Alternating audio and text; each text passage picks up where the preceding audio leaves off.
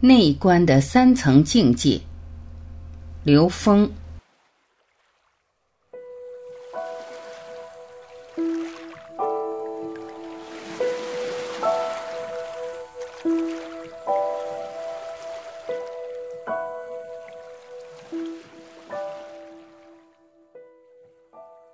内观的三层境界，横向的内观。横向的内观通常有三个层次。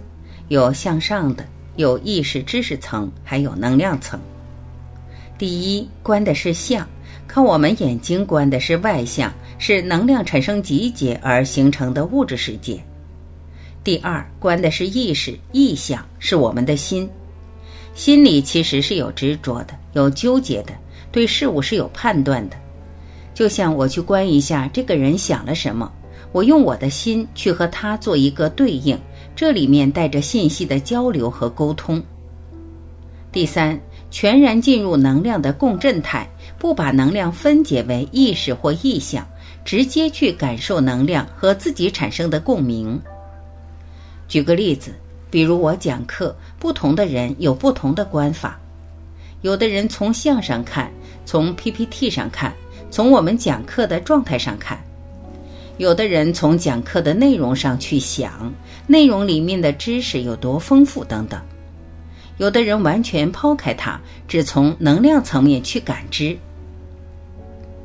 很久之前，一个年轻朋友他说：“刘老师，您讲的太好了，我没听懂，但是我觉得很舒服。这是什么意思呢？讲得好是从相上，刘老师你表演的挺像回事儿。”听懂没听懂是在不同的中间层次，很舒服，能量是完全契合的。只有进入能量层的观，你才能观到本质，也就是进入最微细的波态状态。观有纵横的功夫，纵向的内观，观有横向和纵向之分，前者是在现实中的妙用，后者是通透的觉悟。东方智慧的特点在于纵向提升，而且持续的纵向提升，从三维到高维到 n 维，n 趋于无穷大。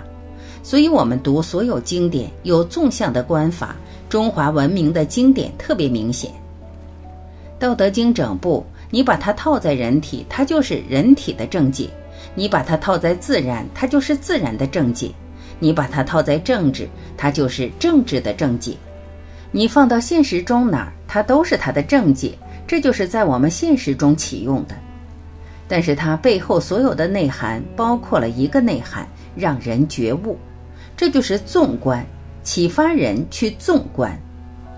大部分人都可能读懂这些，会去用。我可以读心，我能感应，我通过感应能知道这个人和那个人什么关系，能知道这些关系怎么摆，那还是在启用功能的层面上。而真正本质是内观达到任何一个境界维度，可以驾驭任何它下面的境界维度的能量关系。所以内观的启用是有心栽花花不发，无心插柳柳成荫。它的功能自然呈现，只是用不用、执着不执着功能而已。为什么修行叫内观？向内叫观，向外叫照。心经一上来就讲。观自在菩萨行深般若波罗蜜多时，照见五蕴皆空。什么叫观自在？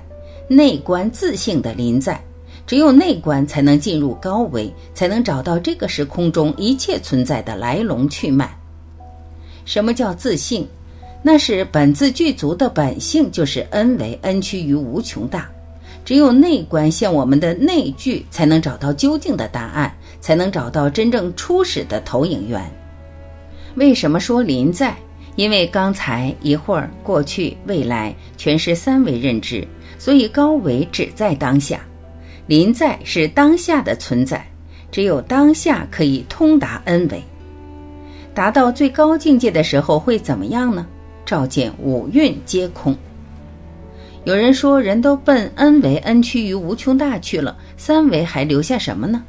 这不是存在或消失的问题，是照见这个东西是空的，全部都是投影的像。就像人不会执着在蚂蚁的生命状态里，蚂蚁打不打架，蚂蚁动空了，跟我们人没什么关系。这就是高维看低维的能量状态。所以，从低维向高维是向内叫观，从高维向低维是向外叫照。这里的空不是我们以为的实实在在，全都是能量的空性，而是具足一切可能性，又不执着在任何可能性的状态。